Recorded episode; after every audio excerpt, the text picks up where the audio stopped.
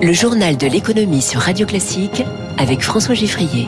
L'économie au scanner de Radio Classique, trois titres. Le redout avant la tempête dans l'océan des matières premières selon le rapport Cyclope. L'inextricable problème des salaires de branche plus faibles que le SMIC mais trop coûteux à revaloriser pleinement. Et puis le nouvel homme fort de la Société Générale, Slavomir Krupa, prend aujourd'hui la succession de Frédéric Oudéa. Radio Classique. C'est un sujet dont on ne parlait qu'entre spécialistes, mais depuis près de deux ans, les matières premières et les remous de leur prix intéressent de près le moindre consommateur au moment de faire ses courses. Du blé ukrainien au diesel russe, de la graine de moutarde canadienne au jus d'orange de Floride. Bonjour Eric Mauban. Bonjour François, bonjour à tous. Le rapport annuel Cyclope que dirige le grand spécialiste des matières premières Philippe Chalmin est publié ce matin et on retient un élément clé. Si ça va mieux du côté des prix en ce moment, ce n'est qu'un répit.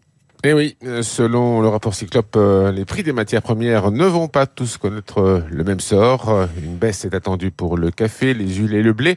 En revanche, les cours du sucre, du cacao et surtout du riz pourraient continuer de monter. Cela tient d'abord au changement climatique. L'arrivée d'El Niño d'ici à la fin de l'été dans l'hémisphère sud devrait provoquer des perturbations et faire peser des risques sur les rendements agricoles. Par ailleurs, en Asie, le printemps chaud pourrait avoir des conséquences sur la production de riz qui, toujours selon le rapport Cyclope, pourrait reculer de 4%.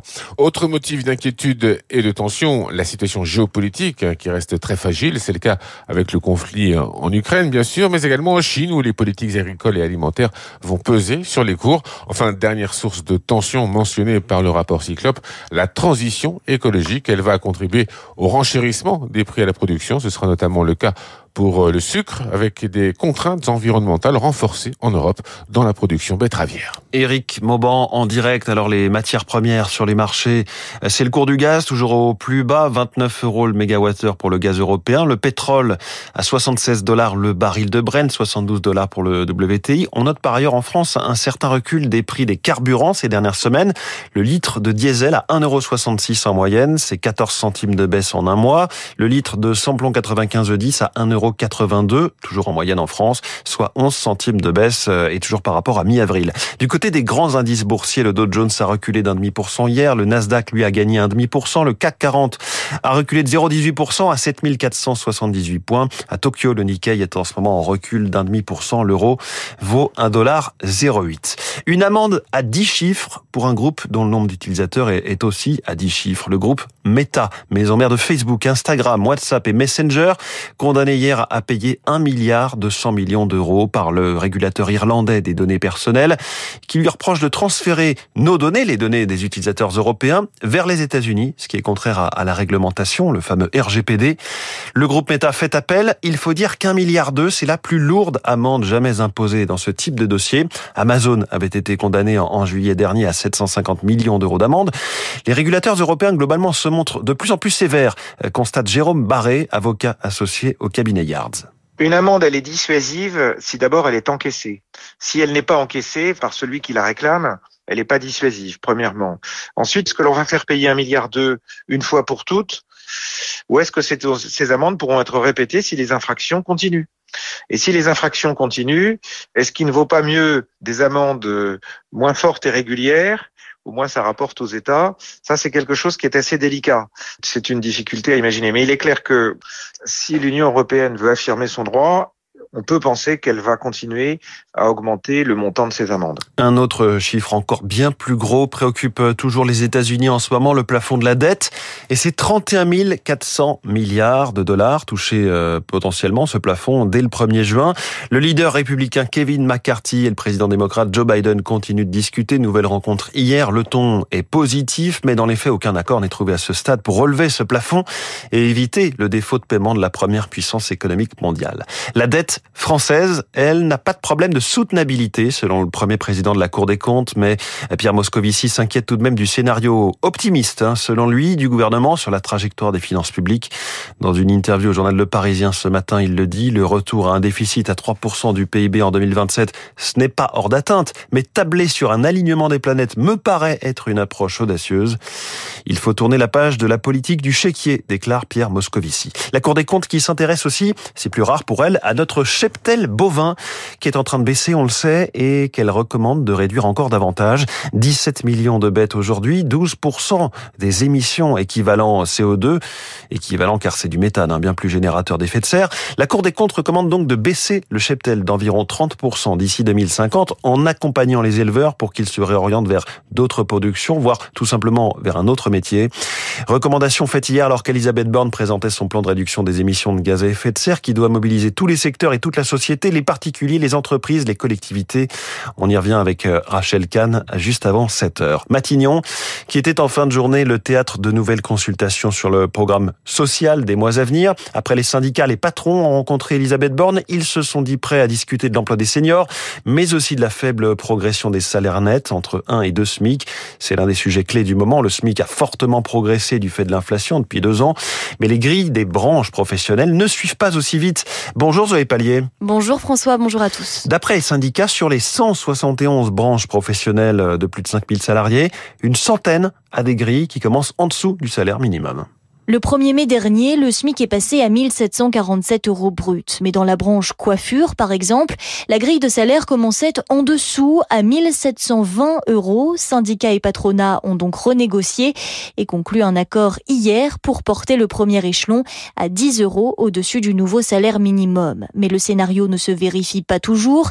Les branches ont un mois et demi pour ouvrir des négociations à chaque hausse du SMIC, mais ne signent pas forcément d'accord. Il n'y a pas d'obligation de résultat par exemple, la grille des industries du ciment comporte 7 échelons avant le SMIC.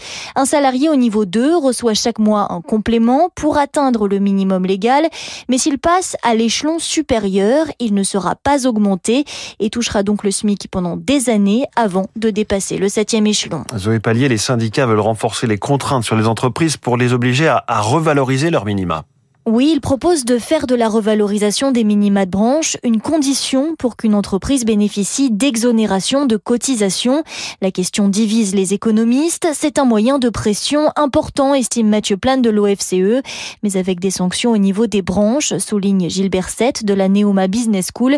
Le risque est de pénaliser aussi des entreprises vertueuses. Le ministère du Travail, lui, prévient qu'il peut fusionner les branches mauvaises élèves avec celles qui revoient leur grille sans pour l'instant mettre sa menace à exécution. Zoé Pallier pour Radio Classique. Autre rencontre de la semaine, celle entre les syndicats de fonctionnaires et leur ministre Stanislas Guérini sur le pouvoir d'achat qui subit, l'inflation et décroche par rapport au privé. Mylène Jacot est secrétaire générale de la CFDT Fonction publique.